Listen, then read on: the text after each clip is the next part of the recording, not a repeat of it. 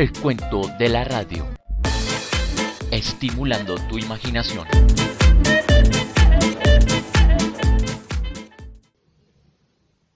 Diario del fin del mundo. Capítulo 10. Diario del fin del mundo. Dos días después recibí otro mensaje desde el mismo buzón de Daniel. Era escueto, directo y me pareció brutal, despiadado. Mario. Daniel alcanzó hacia la medianoche a despertar y estuvo muy lúcido. Le mostré tu correo y dijo que confiaba completamente en ti, que tu criterio sería el correcto. Hablamos sobre los muchachos, sobre su futuro y sobre la importancia de mantenerlos al margen de esta historia. No queremos que ellos se vean involucrados. A la madrugada, Daniel sufrió un infarto y murió.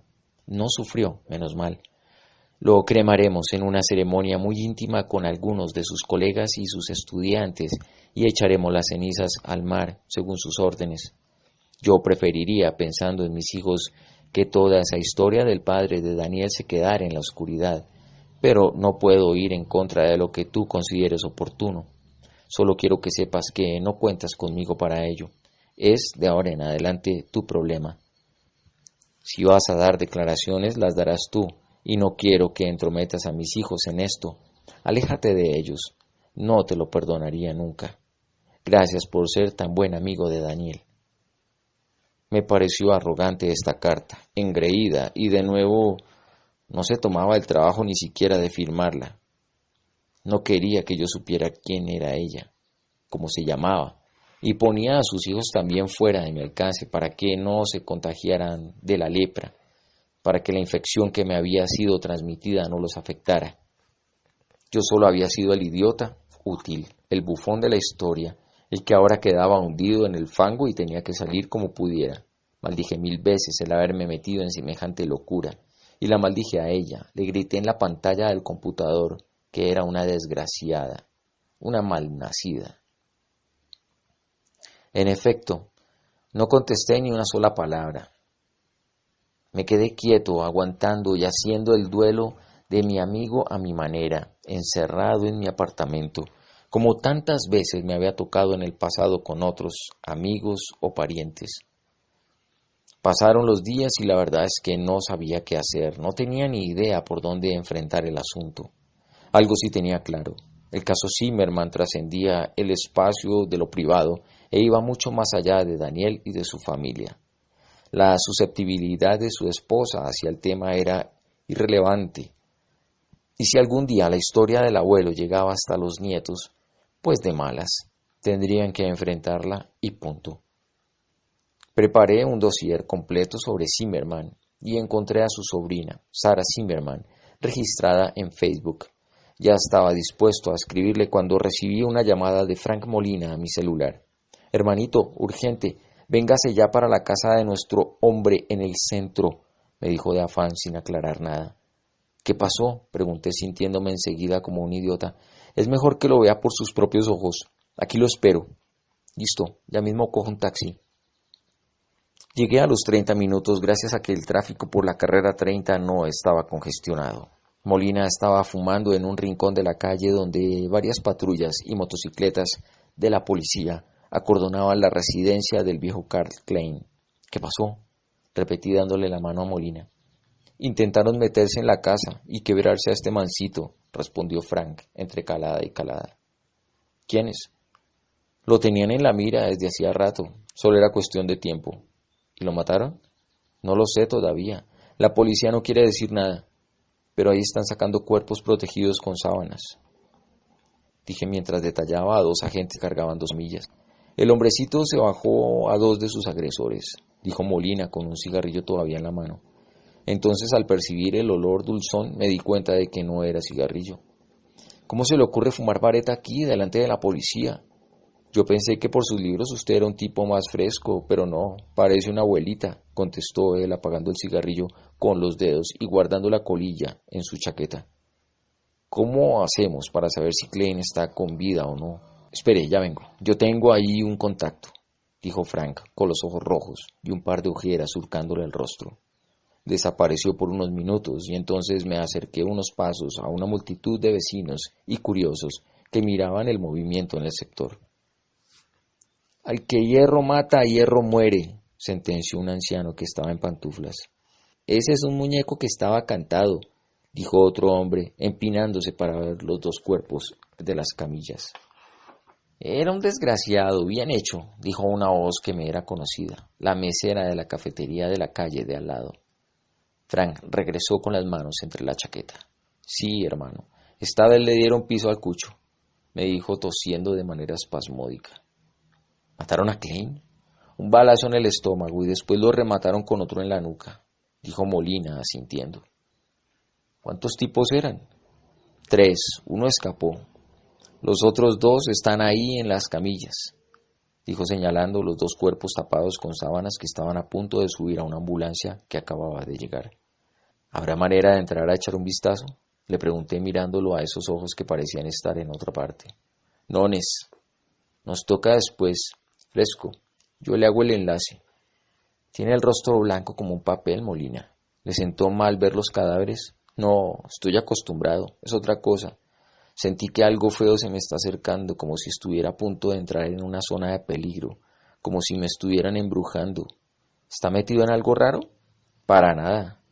No es una certeza, sino un presentimiento. Sospecho que las tinieblas se avecinan. Debe estar cansado. Duerma un rato y se le pasa. Yo lo llamo mañana. Simón. Si averigua algo más, mañana le cuento. Me retiré con dolor de cabeza. Empezaba a enfermarme la situación. La muerte de mi exnovia de universidad, la muerte de un hijo al que nunca conocí, la muerte de mi antiguo amigo, la muerte del padre de ese amigo, que a su vez era el causante de la tortura y la muerte de miles de personas. En fin, todo a mi alrededor parecía estar signado por el caos, la destrucción y la desaparición. No sabía cómo escapar de ese cerco catastrófico y para colmo de males, ese presentimiento de Molina de que algo nefasto le iba a ocurrir a él también. Al día siguiente, el detective me llamó muy temprano. ¿Qué hubo, maestro? me dijo en un tono entusiasta. Lo vi bajo de nota ayer. ¿Está mejor hoy? Estoy cansado de todo esto, Molina. Eso es lo que me pasa. Y usted no es precisamente que estuviera muy contento. Regréseme la llamada, porfa, que no tengo minutos. Ya le marco. Colgué y le marqué al antiguo periodista de judiciales. Gracias, hermanito, me dijo a manera de saludo. Le tengo buenas nuevas. Nuestro superhéroe de la tercera edad por fin sacó la mano. Dos tiros. Lo que le dije ayer. Lo pusieron de rodillas y lo remataron en la nuca. El problema es que el hombrecito no es por ninguna parte. Nadie ha reclamado el cadáver. Y eso es un lío del berraco porque su superabuelo es multimillonario. ¿Les aviso a la nuera y a los nietos? Pregunté sintiendo otra vez la sensación de idiotez. ¿Y el hijo? Se murió hace pocos días. Venía ya enfermo de cáncer. Ah, ya entiendo la depre. Batman se quedó sin Robin. Bueno, ¿llamo o qué? Dije poniéndome de mal genio. No estaba para aguantarme la jerga del investigador privado. Usted verá, hermanito. Pero es mucho billo. Si la nena no lo quiere, pregúntele a los nietos. Los sardinos son más pilos en estas vainas. Dígales que llegó Papá Noel anticipado y que no tendrán que trabajar por el resto de sus vidas. Listo, yo les aviso y después lo llamo. Ah, y una cosa más. No sé si usted sigue con la idea de revelar quién era ese cabrón, pero encontraron varios archivos en la casa del Malvadín. Una especie de artículos y fotografías de la Segunda Guerra Mundial. Los de la poli no entienden nada de lo que está ahí. No, Molina, ya no me interesa. El hombre está muerto.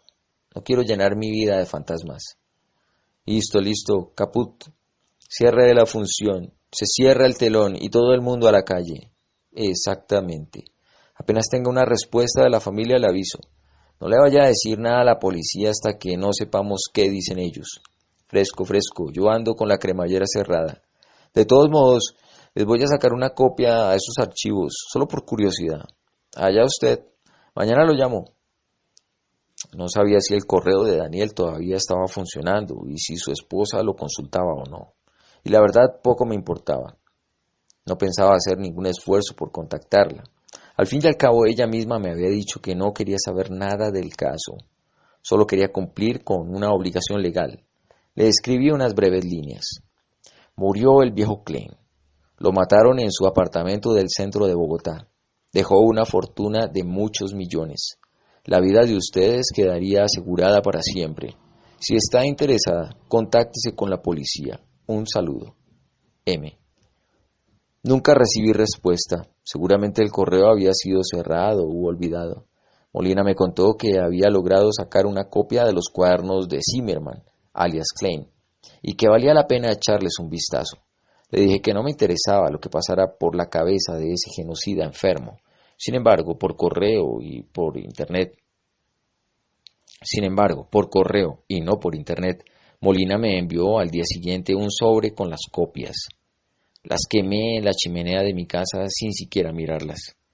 Para terminar la función, y como si mi depresión no fuera ya suficiente, me llamaron de medicina legal para decirme que Joseph acababa de morir debido a un robo en su apartamento y que no tenían a nadie a quien acudir. Solo estaban mi nombre y mi número de teléfono en su billetera. Según la versión oficial, dos ladrones habían entrado a robar el inmueble y le habían disparado con un revólver calibre 38 corto. Fueron dos disparos en el pecho que fueron dos disparos en el pecho certeros que le quitaron la vida enseguida. Los ladrones habían alcanzado a revisar el apartamento y se habían llevado el computador y quizás el dinero que el inquilino guardaba en algún escondite camuflado. Un dato curioso es que había sangre por todo el lugar, lo cual indicaba que Joseph se había defendido con un cuchillo que encontraron después en la mano derecha del cadáver. Esa versión me sonó extraña. ¿Quién iba a entrar a la guarida de un marciano como Joseph a robar? Los vecinos sabían que andaba en pijama, sin afeitar, y que no tenía un solo centavo en su apartamento. Debieron forzar los seguros de la puerta a balazos porque él nunca le abría a nadie que no conociera. Y Joseph, con un cuchillo de cocina en la mano, dando puñadas a diestra y siniestra, no podía ser. Tuve que ir a reconocer el cuerpo. Me bastó mirarlo de lejos para saber que en efecto era el cadáver de ese barbudo chiflado que tantas veces me había dado material extra para mis novelas. Sabía perfectamente que con él desaparecía toda una época. Pagué sus honras fúnebres y esparcí sus cenizas desde el teleférico de Monserrate, como alguna vez me lo había sugerido. Quería permanecer en las montañas de esta ciudad que tanto había amado. Le dije al dueño del apartamento que hiciera lo que quisiera con sus papeles, sus investigaciones y sus documentos. Yo estaba harto de estas conspiraciones y sociedades secretas. Sin embargo, recordé la vieja y trajinada libreta que me había entregado durante nuestra última entrevista y la encontré metida entre los libros de Camarasa, de Basti y entre revistas de nazis en Colombia. Eran unas breves palabras que me parecieron el cierre perfecto para este libro, unas palabras que esclarecían lo que había sucedido y que al mismo tiempo anticipaban el futuro por venir. Espero que sirvan también para hacer justicia ante un crimen tan vil y miserable. Las transcribo tal cual.